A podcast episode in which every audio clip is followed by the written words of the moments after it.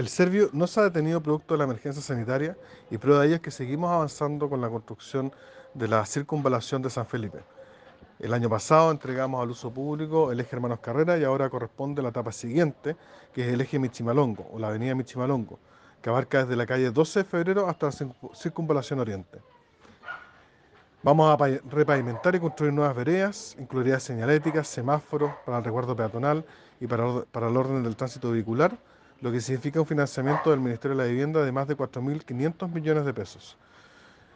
Para eso hemos desplegado una campaña de difusión en nuestras redes sociales y reuniones vecinales donde informaremos tanto en qué consistirá el beneficio del proyecto y los desvíos de tránsito que son necesarios para la ejecución de las obras.